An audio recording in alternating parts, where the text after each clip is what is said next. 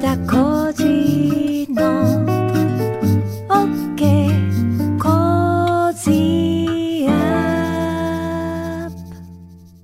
2月6日土曜日、ニッポン放送飯田浩司の OK! Cozy up! 週末増刊号。ニッポン放送アナウンサーの新行市佳です。飯田浩司の OK! Cozy up! 週末増刊号。今週の放送でセレクトした聞きどころ、番組へ寄せられたメッセージ、今後のニュースの予定などを紹介していくプログラムです。毎週土曜日の午後に更新しています。今週は中国の会計法施行、ミャンマーでクーデター、軍の最高司令官が権力を掌握。緊急事態宣言、栃木を除く10の都府県で延長。緊急事態宣言中に銀座のクラブを訪問した自民党の3人の議員、離党届を提出。日本とイギリスの外務防衛担当閣僚協議を開催。新型コロナ対策特措法改正案が国会で成立、13日から施行へ。河井案里議員が議員辞職、公職選挙法違反で有罪確定へ。東京オリンピック・パラリンピック組織委員会の森喜朗会長が女性蔑視発言問題で謝罪などのニュースについて取り上げました。それではまず各曜日で取り上げたニュース振り返っていきます。2月1日月曜日、ジャーナリストの須田慎一郎さん、中国の会計法2月1日施行というニュースから、中国の海洋進出と自由で開かれたインド太平洋構想の今後の展開について解説していただきました。2日火曜日、ジャーナリストの有本香里さん。1年前、乗客の感染が判明したクルーズ船ダイヤモンドプリンセス号で、船内の対策本部で活動した衆議院議員橋本岳さんにお電話つなぎまして、当時の様子、またその経緯から新型コロナウイルスの感染防止対策について伺いました。3日水曜日、ジャーナリストの佐々木俊直さん。アメリカがミャンマー国軍の国家権限掌握を軍事クーデターと認定というニュース。何が善で悪かということがわからないということの最適なテキストだと解説いただきました。4日木曜日、ジャーナリストの鈴木哲夫さん。立憲民主党で政務調査会長を務める泉健太議員にこちらもお電話つなぎまして、野党緊急事態宣言延長で医療現場の支援などコロナ対策の問題点追及について、えさらに国会で展開されるスキャンダル追及についてお答えいただきました。5日金曜日、元内閣官房副長官、そして慶応義塾大学教授の松井浩二さん。民主党政権で官房副長官を務めた松井さんに政治家と官僚のあり方について伺いました。今週は3日水曜日、練馬区医師会会長の伊藤大輔さんに電話出演いただきまして、ワクチン接種、練馬モデルについて、その実施に向けての取り組みについて伺いました。それでは今週のプレイバックワクチン接種練馬区モデルとは何か新型コロナウイルスのワクチン接種について東京練馬区が独自の接種体制練馬区モデルを発表しました。区の医師会と協力して小分けしたワクチンを区内250カ所の診療所に運び個別接種を中心に集団接種も行う体制です。えー、全国各地でワクチン接種に向けた体制づくりが進んでいるわけですがさあこの練馬区モデルについてですね、えー、今日この時間一般社団法人練馬区医師会会長の伊藤大輔さんにお話を伺ってまいります。電話がつながってます。伊藤さんおはようございます。おはようございます。よろしくお願いします。ご無沙汰しております。おはようございます。よろしくお願いします。よろしくお願いします。さあ、改めてこの練馬区モデル、どういった接種体制なのか教えてください。えー、練馬区モデルっていう名前が、まあ、先週の土曜日から、ええまあ、あのええ拡散、一気に拡散してしまいましてですね、もともとは、ええあの、まあ、我々の中でどういうふうにやっていったら一番効率よく実効性のあるワクチンが打てるかということを検討してまいりましたう。んで、ちょっと最初から話させていただきますと、はい。昨年、まあ、12月の時点で、ええあの2月から大体ワクチンが、あのあ接種が始まり、3月には本格的に皆さんに、まあ、打つような体制を整えなきゃいけないということがありましたがえ、えええあの当初のところ、あの集団接種をあの念頭に置いて、うんえーやっていたんですけども、はい。えー集団接種だけで試算しますと、ええええもうとんでもない数を毎日、ドクターがあの参集しなきゃいけなくてですね、でドクターどころか、看護師さんたちも集まんなきゃいけない、ジムも集まんなきゃいけない、なおかつ寒い体育館でおじいちゃん、おばあちゃんたちがずっと待たなきゃいけないと、まあそういうような状況がこうちょっと想定されまして、はい。あの議論としてはちょっと膠着したんですが、ああの東京都医師会の尾崎先生の方から、ええ12月のあの会議の時に、えー、と個別接種を最初、主体に考えているというふうに、東京都とはですね、東京都医師会の中では、その議論が始まっていると。はいということで、私たちの考える集団接種と個別接種っていうのが、そのちょっと、うん、逆というか、そういうようなあの流れがあった、流れといいますか、ええあのがあったんですね。はい。で、えー、と一旦それで年末年始で例のあの発熱外来といいますか、あの皆さん、各開業医の先生たちがあの PCR の体制整えましたので、はい。まあ、それに対してあのやってるんで、議論がそこで止まったんですが、お正月明けてから、はい。またあの、えー練馬区のあのワクチンの担当課長の中島さんたちと、はい。あの議論を重ねて、ええええあのいたときにあの、何が問題かということを抽出し始めしまして、うん。これはあの個別接種と、それから集団接種を、はい。あの両方、両にらみでやった方がいいんじゃないかっていうふうに今考えましてう、んそれで、えーアンケートを、まあ、集団接種に参加できる先生、はい。それからまあ個別接種なら参加できる先生、うん。それを、まあ、あの1週間おきに、えーアンケート取りまして、ええ。まあ、話を煮詰めてたんですが、うん。あのー要は、えーっと、かかりつけ医の、はい。その中で見えてきたことは、うん。かかりつけ医の患者さんたちには、かかりつけ医がやっぱりやりましょうよと。うん。で、たとえ30分、あのー待ち時間があっても、はい。待合室でテレビ見な見ながら待っていただくし、うん。雑誌見ながら待っていただいて、うん。でちょっと早くあの出たい方は、自宅が近いんで、何かあったら電話くださいねっていう関係が、われわれもう築けてるじゃないですかと。ええええまあ、そういうような中で、あの個別接種のお考え方を、あのやっぱり、あのまあ、なんていうんですか、煮詰めていったんですね。うんでその中で、あの一番の問題はこれ、デリバリーの問題なんですね。はい。どうやってで、行きデリバリ渡されるか。ーをどうするかっていうことうん。で、ええええええ最初こう、その、当初案は、あの、1000人単位じゃないとダメだとか、そうでしたよね。まあ、あの、えーそ結構多かったんですね。はい。で、それは各先生のところ無理なんええで、ええええで、まあ、あのーまあ、1本が6人の単位のお6人前ですから、はい。だそれをこうどういうふうにやって、あの分けてったら、あのいいのかっていうこと、個別の最小単位っていうのが一体どれぐらいなのかっていうのをこう見えてなかったもんですから、それをこうあの、うんまあ、東京都の方もあの、はい。把握ししないので、ええええ。そのワクチン課長のあの中島さんに、ええ。えーとにかくこれ、厚労省に聞いてみないと分かんないよねっていううん。話になって、ええ。あの厚労省にあのいろいろお伺いといいますか、どういうふうなのかっていうことをまあ聞いてみたんですね。ええで、そこのところで、あの厚労省のあの担当の方たも、これ、小分けがそのもうちょっと細かくできる可能性があるかどうか、うん。ファイザー社とあの、まあ、検討してみるというような話で、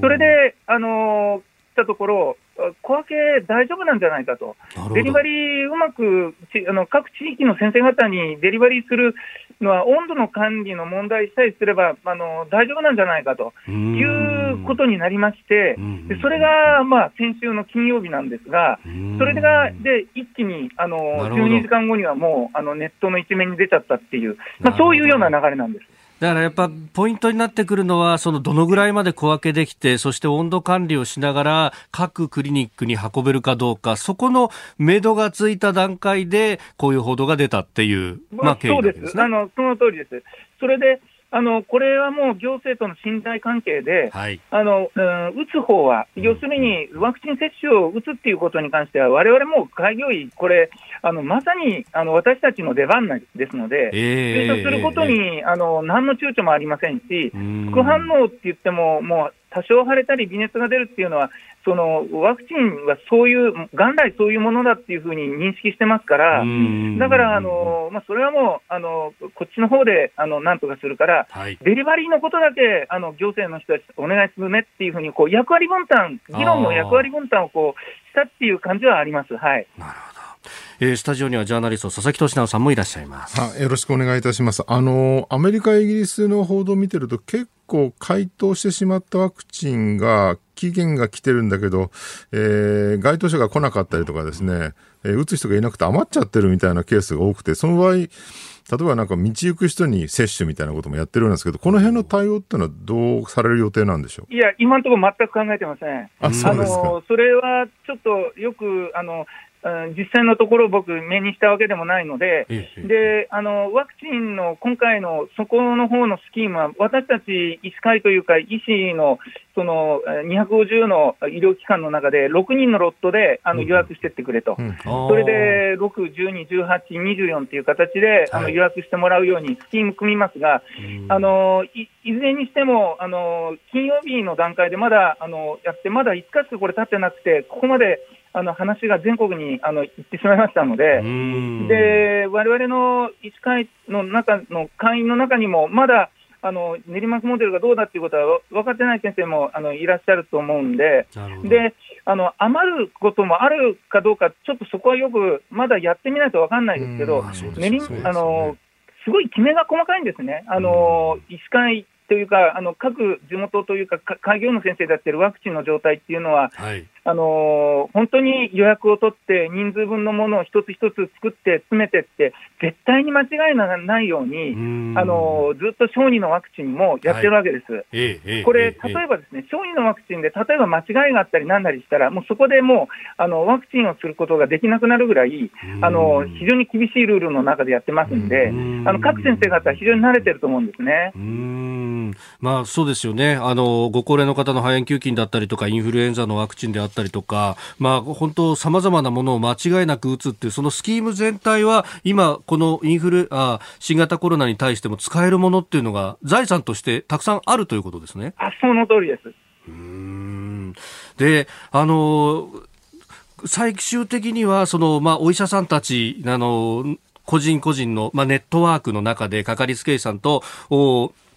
もともと関係性のある人は、あの、それで、こう、フォローができると。で、はい、まあ、若い人たちだとかに関しては、そうすると集団接種の方を使っていただく形か、かかりつけ医を新たに作るかっていうところになるわけですか？えっ、とですね、あのとにかく、えーと、できるだけ、まあ、ワクチン接種をするまでの手順をこう簡略化したいですから、ええ、あのそういう意味では、かかりつけ医のところに来る方たちには、もうすでに、まあ、カルテがあるわけですよね。でその方があの痛がり屋さんなのか、はい、アレルギーがあるのか、心配性の方なのか、もうそれはもう全部分かってるわけ、大体のことは分かってますよね。え、でその中で、まあ、ご健康で、あのまあ、そんなにえーと、医療機関にもかかられてないっていう方で、なおかつ仕事も忙しくてっていう方たちは、うん、あのアンケートの中で、はい、ドクター、われわれ会員が集団接種に協力できるのは、例えば水曜日の午後、木曜日1日、土曜日の午後、日曜日、まあ、そのあたりなら、えっと、例えば日曜日ではもうすでに100人の先生たちがエントリーしてくれてるわけです。で、それで日曜日のあ午前中4時間、午後4時間を手分けしてやれば、日曜日にあのうちに来てくれる方もいらっしゃるんじゃないかと。いうことで、えー、集団接種の方もあの並行して、まあ、やっていくというふうにあの考えてます。なるほど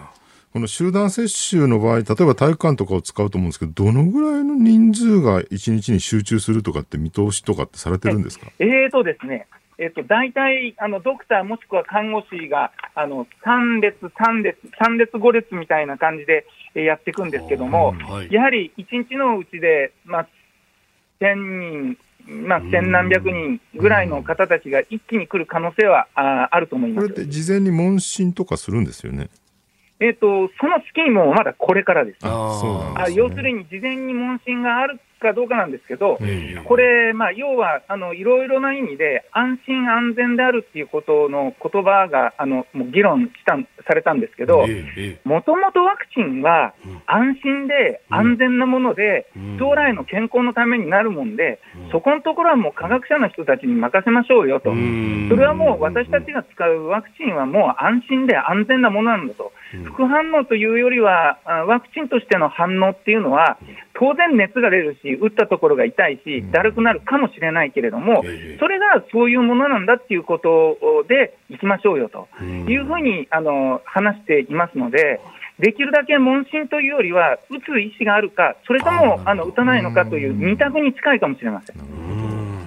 ました。え先生、いや、あの、みんなの期待とっても大きいと思います。いろいろ大変なこともあると思いますが。僕の期待じゃないんだけど、なんか、あの、本当に、はい、まあ、ワクチンですよね。ワクチンへの期待は本当我々もしてます。うん、はい、ワクチンです。はい、期待は。はい。先生、朝からどうもありがとうございました。どうも、すみません、ありがとうございます。失礼いたします。失礼します、どうも。えー、練馬区医師会会長、伊藤大輔さんに、いわゆる練馬区モデルについて伺いました。この後はこれから1週間のニュースの予定や番組やニュースに関してのメッセージやご意見を紹介します。さらに本のプレゼント、あと、あえ？あ、お、怪しいお知らせもあるそうです。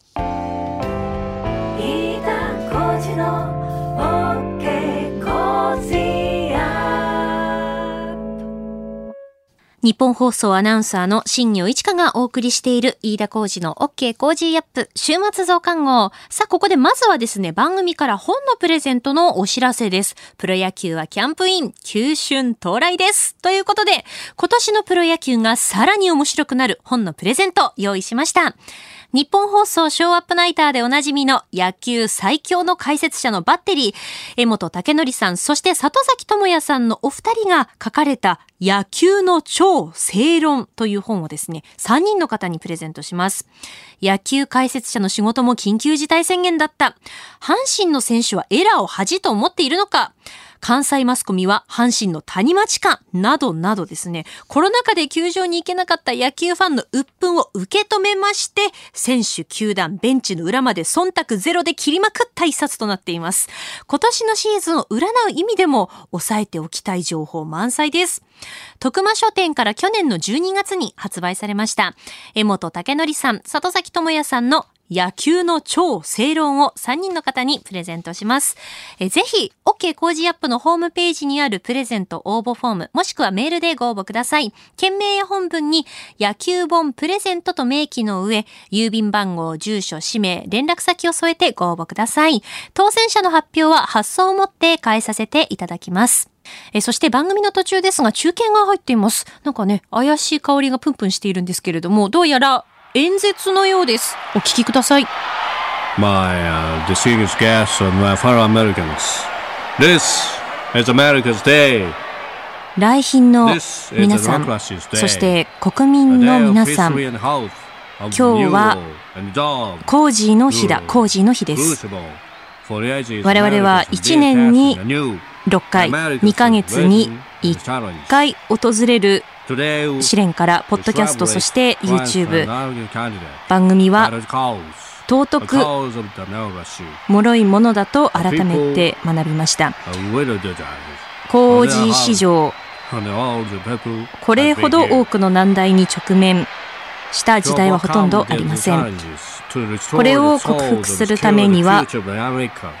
言葉以上のことが必要だ民主主義の中でも最も得難いものを必要とする番組を聞くことによる結束、結束です。我々は東京有楽町に立って日本放送から毎朝ラジオ放送を行っています。平日月曜日から金曜日朝6時から8時までの2時間。回数もすでに700回を超えました。しっかりと理解をしてほしいです。聴取方法の相違が分裂につながってはなりません。えー、私たちはあなたたちに誓うでしょう。誓います。えー、関東1都3県でラジオの地上波で参加した人々と、ポッドキャスト、そして、YouTube で参加した人々を同じように扱うと約束します。皆さん、目下の課題に取り組むために協力が必要です。暗い、暗い冬2月 ,2 月中旬のお調べの習慣を乗り越えるために全ての力を必要としています。国民の皆さん、神とあなた方の前での神聖な誓いを持って、今日のこの場を終わりにします。約束します。本音を言いましょう。あなたが、あもしもあなたがラジオを聞いたかと聞かれたならば、飯田浩二の OK 工事アップをいつも聞いていると答えてくれることを私は強く願っています。リスナーのあなたに神の祝福をありがとうございます。はい、ということで、えー、15日月曜日からのお知らせを偽バイデン工事が、えー、英語でスピーチしまして、私がですね、あの、同時通訳のモノマネをしてお届けしたという、はい、パロディでございます。どうでしょうか？あの、結構、飯田さんも、その、バイデン大統領の演説を動画で見て、こう、アクセントとか、この言い方みたいなのはすごく研究していて、私もその同時通訳の方のテンポ感みたいなものを研究して、こちら収録した、えちょこっと力作になっております。えもしよろしければ、あの、感想もいただければ励みになります。さあ、続いては番組に寄せられたメッセージを紹介していきます。えー、テレワーク、在宅でね、お仕事されている方がね、この状況では多いかなと思うんですが、そんな方からですね、メッセージいただいております。大阪府豊中市にお住まいの40代の方から、いつもポッドキャストで聞いています。コロナ以前から愛聴していましたが、コロナ以降は番組がすっかりテレワークのお供となっています。これからも有益な情報を期待しています。続いて東京都大田区にお住まいの40代の女性の方からです。私は在宅ワークが増えて家事をやらない主人も在宅ワーク。えー、夕方5時くらいからキッチンに立つ、えー、その合間にポッドキャストで一人の時間夕食を作りながら相棒になっていますといただきました。ありがとうございます。えー、在宅でのお仕事本当にお疲れ様です。あの、在宅ワークといえばなんですけれども、ちょっと宣伝になっちゃいますが、あの、この飯田工事の OK 工事アップ、なんと、バーチャル背景になりました。あの、よくね、そのオンライン会議を、えー、最近導入し始めたという会社も多いかなと思うんですけれど、そのオンライン会議の時に家の中をこう映したくない方はよく使われてると思うんですけれども、あの、様々な企業が、あの、いろんな背景をね、最近配っていたりしていて、ちょっとブームになりつつありますけれども、えー、日本放送もですね、2月2日、広報ツイッターでつぶやいております。で、こちら、えっ、ー、と、飯田工事の OK 工事アップのツイッターでもリツイートしましたので、工事アップのこう、ツイートをちょっと下にこうスクロールしてもらうと、そのバーチャル背景見ることができると思うんですが、もしよろしければですね、ダウンロードしていただいて、えー、背景は、飯田さんがいて、私がいて、真ん中がこうぽっかり空いている仕様になっておりますので、あの、オンライン会議の時にこの背景を使っていただくと、私と飯田さんに挟まれるという、そういう風な状況になります。ちなみにですね、あの、私の写真がですね、日本放送アナウンサーカレンダーの写真をちょっとこう使って貼ってるんですけれどもですね、あの、黄色いトップスで半袖です。この時期に使うとちょっとごめんなさい。寒々しいかもしれないんですけど、飯田さんは、えっ、ー、と、スーツです。私は半袖です。で、真ん中が空いてます。その真ん中に、あの、収まっていただいて、もしよろしければ、あの、オンライン会議の時にね、あの、使っていただけると嬉しいかなと思いますが、あの、恥ずかしいよっていうね、あの、こともあると思いますので、あの、無理はなさらずに、もしよろしければ使っていただけると嬉しいです。さあ、えー、続いてはですね、東京都墨田区にお住まいの30代の男性からいただきました、今週の番組の感想についてですね、えー、支援金の具体的な申請方法なども放送されているのが時代に寄り添っていると思いますといただきました。えー、今週のですね、飯田工事の OK 工事アップは、確定申告直前知っておきたいコロナとお金と題して、えー、特集を組みました。月曜日から金曜日にかけて6時15分過ぎのここが気になるというコーナーで、えー、大体そうですね、5分から10分くらいかけてになるんですけれども、5日間にわたって特集をいたしました。えー、気になる方、聞き逃した方は、ぜひあの、ポッドキャストですとか YouTube で、えー、お聞き直していただければなと思います。どうしてもその支援金の具体的な申請の方法であったりとか、あとどういったその支援金がそもそもあるのかといったことっていうのは、なかなかこうね、知られていない部分もありますので、あ、もしかしたらこれ自分も申請できるかもというのがね、あるかと思いますので、ぜひね、聞き直していただければと思いますし、もしですね、あの、申請された方、どのような感じであったかといった、そういうふうなの感想もぜひ伺いたいなと思っておりますので、えまたメールいただければと思います。続きまして、えー、埼玉県埼玉市にお住まいの50代の女性の方からいただきました。ミャンマーのクーデター、複雑な思いでニュースを聞いております。30年前の大学生時代に住んでいた寮にミャンマーからの留学生がいて、当時の反軍事政権デモに参加し、目の前で多くの友人が捕まったり殺された挙句、国を追われたという話を思い出しました。日本で普通の暮らしをしていた私にはとても衝撃的な話でした。また私は3年前までタイの首都バンコクに住んでいて、多くの外国企業の投資が進み、豊かになりつつある隣国ミャンマーの発展も肌で感じておりました。30年前の軍事政権時代の負の遺産から立ち直りつつあったところで、このクーデター、今後のミャンマーの行方が気になります。といただきました。そうですよね。本当このニュースね、びっくりしましたよね。あの、ちょうどこの OK 工事アップが終わった8時過ぎですかね、にあの速報で入ってきて驚いたんですけれども、うん、日本の企業にもこうどういった影響が出てきてしまうのかという部分もね、気になりますよね。えー、そしてですね、北海道の上川郡にお住まいの31歳のですね、女性会社員の方からもいただきました。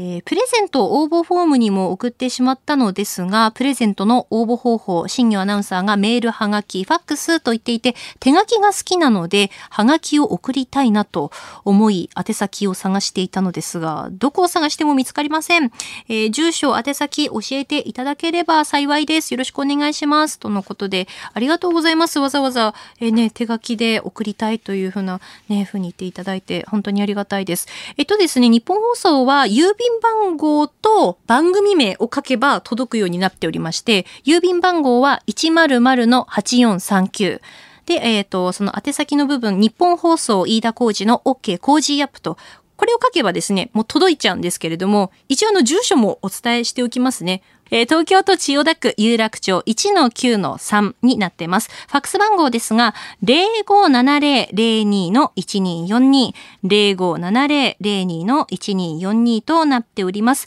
えー、ファックスはですね、番組放送中の朝6時から8時にお送りください。よろしくお願いします。この増刊号でメッセージを紹介させていただいた方には、 Cozy up! オリジナルマスキングテープをプレゼントします。